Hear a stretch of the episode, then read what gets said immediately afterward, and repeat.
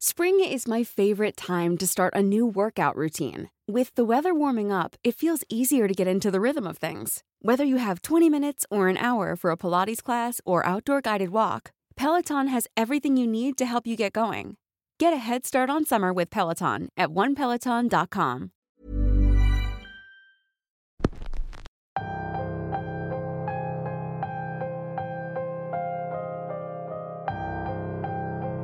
Hay lugares que por su propia naturaleza atraen energías. Son lugares donde han ocurrido cosas horribles o donde terminan los cuerpos de quienes tuvieron que pasar a mejor vida.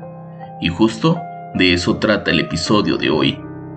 Bienvenidos una semana más a Radio Macabra, su programa favorito de la noche. En esta ocasión nos mandan una experiencia un tanto extraña, pero que por las palabras del protagonista deja mucho de qué hablar. El episodio de hoy se titula La Morgue y es traída para ustedes solo aquí, en Radio Macabra. Éxitos que te matarán de miedo. Mi nombre es Álvaro Ramos y nosotros estamos a punto de comenzar.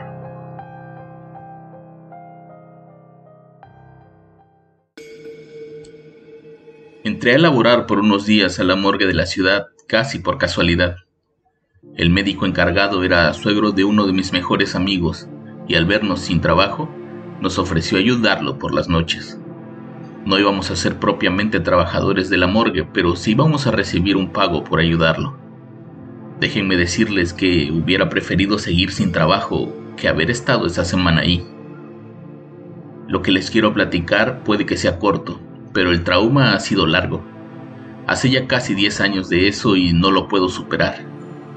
Si no fuera por toda la información que he encontrado en Internet, yo diría que aquella vez los muertos cobraron vida. En aquella época pasábamos mucho tiempo en la calle. Decíamos que salíamos a buscar trabajo, pero en realidad salíamos a perder el tiempo. Una noche, mientras estábamos en la casa de la novia de mi amigo, su suegro nos dijo que había ocurrido un accidente y que tenía que ir a trabajar. Iba molesto, pues se suponía que aquella noche le tocaba al otro médico. ¿Se quieren ganar mil pesos cada quien? Nos preguntó antes de subirse a la camioneta. De inmediato le dijimos que sí y nos fuimos con él. El trabajo era simple, pero debo de aceptar que bastante macabro. Teníamos que ayudarlo a mover el cuerpo de un niño de 14 años y una mujer mayor, manipular sus cuerpos y darles vuelta en la plancha para que el suegro de mi amigo hiciera su trabajo. Había también que limpiar el suelo y manipular los órganos que se sacaban del cuerpo. Si eres de estómago débil, ese no es un trabajo para ti. Aquella noche todo salió bien. Después de varias horas los cuerpos fueron entregados y nosotros nos fuimos a casa con mil pesos más en la cartera. Si vamos cuatro veces a la semana ya son cuatro mil. Por cuatro, dieciséis.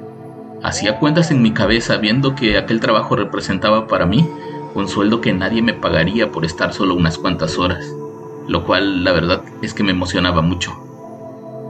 Al día siguiente le marqué a mi amigo para que hablara con su suegro. Le dije que estaba dispuesto a ayudarlo y él me dijo que él también. Así que esa noche volvimos a ir con él. Fue en esa segunda noche cuando algunas cosas que pasaron me dejaron bastante sugestionado. Recuerdo que llegamos a las 10 de la noche. Íbamos a trabajar con el cuerpo de uno de los hombres más conocidos de la ciudad. Era dueño de varios negocios y había fallecido repentinamente a causa de un infarto. Técnicamente no había que hacer gran cosa, pero la familia había pagado para que se le diera un buen trato al cuerpo de su patriarca, y por lo tanto había que hacer las cosas de la manera más correcta posible. El trabajo de esa noche estaba tomando más tiempo de lo esperado. Había que ser muy detallista para dejar la cara del hombre como si fuera 10 años más joven. Las costuras de la piel deben ser discretas y la ropa debía estar impecable. Yo no hacía nada de eso, por lo que salí a fumar. Debo aclarar que la morgue se encuentra a las afueras de la ciudad en medio de dos extensiones de tierra que se usan para sembrar caña. El lugar está rodeado por árboles y generalmente siempre hay una patrulla de policías en la entrada. De ahí en fuera, todo es oscuridad. Esa noche no había patrulla. Solo estaba la camioneta del doctor y una carroza funeraria que estaba esperando el cuerpo. Buenas noches, le dije a los de la funeraria. Ellos solo movieron la cabeza y siguieron platicando. Yo caminaba mientras daba bocanadas de humo y de pronto escuché el ruido de una rama crujir. Pensé que era Damián, mi amigo, pero no podía ver nada, ya que estaba en la parte donde la luz de la entrada no alumbraba. Tomé mi encendedor y lo prendí para ver quién era, y la imagen de un hombre caminando hacia la oscuridad me sorprendió. Grité el nombre de Damián e incluso llegué a pensar que era el doctor, pero nadie me respondía. De inmediato volví al interior. Solo quería comprobar que era uno de ellos, pero ahí estaban los dos. Y también los tipos de la funeraria que estaban afuera. ¿Traes cara de asustado? ¿Qué pasó? me preguntó mi amigo. No, nada. Pensé que estabas allá afuera. No quise decir nada porque no quería quedar como un cobarde, así que me puse a ayudarlos a terminar de preparar aquel cadáver. Cuando por fin terminamos, los tipos de la funeraria metieron al hombre en una caja y lo subieron a la carroza. El médico y un familiar del muerto arreglaron los papeles y el dinero, mientras Damián y yo terminábamos de limpiar el lugar. De pronto, un golpe en la puerta trasera nos alertó. ¿Quién es? pregunté. No sé, esa, esa puerta no tiene llave, mi, mi suegro no es. Él, él debe entrar por enfrente, me contestó Damián. Seguimos limpiando y de pronto, una vez más, escuchamos ese golpe seco en la puerta de metal. Mejor apúrate, esta madre ya no es normal, dije. Para cuando el forense volvió, nosotros ya estábamos terminando de acomodar las cosas y de limpiar la plancha. El doctor nos vio nervioso, pero no dijo nada hasta que subimos a la camioneta. Traen cara de susto, dijo el doctor mientras manejaba. A mí me pasa seguido. Si no escucho gente caminando afuera, puedo ver sombras o escuchar el llanto de una mujer. Después de tantos años ya me acostumbré. Sea lo que sea, nunca me han hecho nada, pero sí, a mí también ya me asustaron, nos dijo. Esa noche no quise hablar, solo quería que me pagaran mi dinero y llegar a casa. Fue hasta el viernes de esa misma semana cuando volví a la morgue. Damián y yo andábamos en la fiesta de una amiga y ya teníamos algunas copas encima. Pero cuando su suegro le llamó y le dijo que le urgía nuestra ayuda y que nos pagaría el doble, no lo pensamos y fuimos. Unas horas antes, en la carretera federal hubo un accidente que involucraba a varias personas, 12 muertos para ser exactos.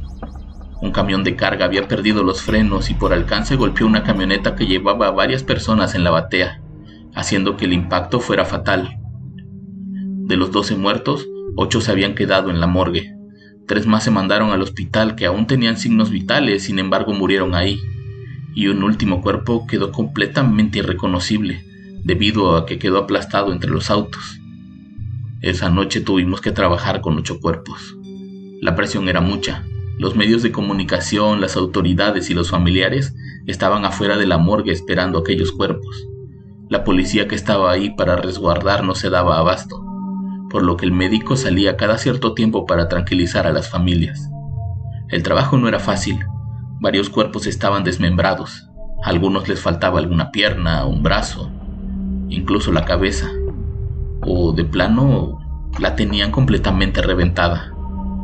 Otros estaban completos pero con la cara desfigurada o con enormes heridas en el pecho y en la espalda. Esa noche, después de unas clases express, Damián y yo tuvimos que coser algunos cuerpos para cerrar sus heridas. Cerca de las 3 de la madrugada ya habíamos entregado seis cuerpos. Habíamos dejado los más complicados para el final, y cuando digo complicados, me refiero a que unirlos era una labor titánica, en especial un hombre cuyo pecho y cabeza estaban estallados. El médico nos decía cómo rellenar la parte del pecho y discutíamos qué hacer con la cabeza cuando uno de sus jefes lo mandó llamar. Afuera ya quedaban cada vez menos gente. Unos cuantos familiares, cuatro policías, algunos trabajadores del gobierno y el suegro de Damián. Nosotros nos quedamos ahí sin saber qué hacer, pues apenas nos iban a enseñar cuando algo en el frigorífico sonó. No mames, grité asustado. Adentro solo está el último cuerpo. No mames, Damián, ¿qué pedo? ¿Qué es eso? cálmate, yo también lo escuché. Hay que esperar a mi suegro. Cálmate, güey. De pronto, otro golpe igual.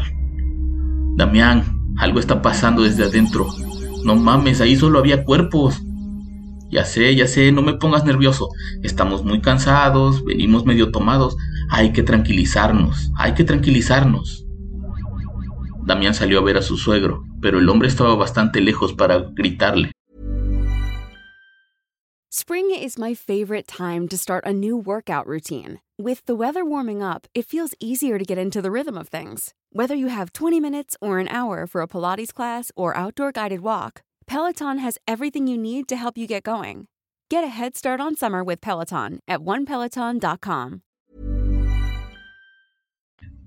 Regresó y me dijo, vas a ver que es, no sé, a lo mejor un animal, una rata se metió, tranquilo. Para mí era ilógico que un animal se hubiera metido sin que nos diéramos cuenta. Obviamente me rehusé a abrir el frigorífico, pero Damián a fuerzas quería comprobar que lo que golpeaba no era el cuerpo desmembrado de un muerto. Caminamos lentamente hacia la puerta y antes de abrirla, el sonido de la plancha de acero inoxidable nos hizo voltear. Ahí estaba el muerto con el pecho completamente abierto y su cabeza aplastada, sentado con las piernas extendidas y sus brazos colgando de los lados. Si no me desmayé, fue porque el olor de los químicos que habíamos estado usando nos mantenían despiertos y alerta. Pero créanme que fue la imagen más horrible que he visto en mi vida. Damián gritó y se refugió detrás de una pared cerca del frigorífico. Yo me quedé parado sin moverme, el miedo ya me tenía controlado. Cuando de pronto, una vez más, ese golpe que venía del interior del aparato ese nos hizo reaccionar. Hay que salir de aquí, dije mientras corría sin voltear a ver el cuerpo sentado en la plancha de metal. Damián hizo lo mismo detrás de mí. Una vez afuera, Damián le habló para decirle que necesitaba hablar de algunas cosas. El doctor entendió de inmediato que algo no estaba bien y entró de nuevo a la morgue con nosotros. Ese cuerpo seguía ahí, sentado con la espalda completamente recta y los brazos colgando a los lados. ¿Qué hicieron? Nada, esa madre se levantó solita y hay algo que hace un ruido desde el frigo. Yo ya me quiero ir. El hombre caminó al frigo y abrió la puerta y solo encontró el cuerpo que habíamos dejado. No había rastros de un animal o cualquier otra cosa que provocara un golpe. Nos dijo que posiblemente era el motor. Había estado encendido muchas horas y tal vez eso había provocado que hiciera algunos ruidos. Con respecto al cuerpo que estaba sentado, nos dijo que se trataba de un espasmo cadavérico que no teníamos que preocuparnos. Nos pidió que lo ayudáramos a volver a poner el cuerpo recto para acostarlo y poder seguir trabajando, pero ese cadáver estaba sumamente rígido. Mientras usábamos nuestras fuerzas para recostar el cuerpo, una de las manos fracturadas se movió frente a nuestros ojos. Fue ahí cuando yo ya no pude más y me fui. No esperé mi pago ni quise pedir dinero para un taxi. Salí de ahí y me fui a mi casa con el poco dinero que tenía. Obviamente no dormí esa noche. Cada vez que intentaba hacerlo, la imagen de aquel cuerpo sentado aparecía en mis sueños y me despertaba. Es un trauma que aún cargo conmigo. Intenté de todo.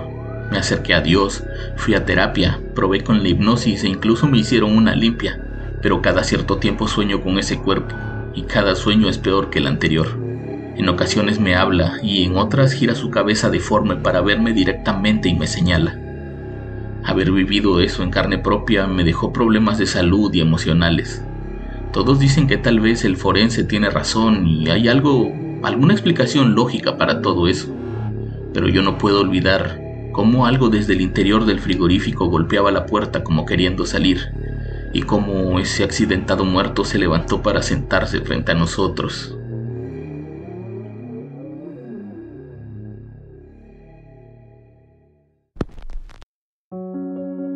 Les apuesto a que si ustedes hubieran vivido algo así, lo recordarían por el resto de sus vidas. Yo los espero la próxima semana con más Radio Macabra. Éxitos que te matarán de miedo. Buenas noches.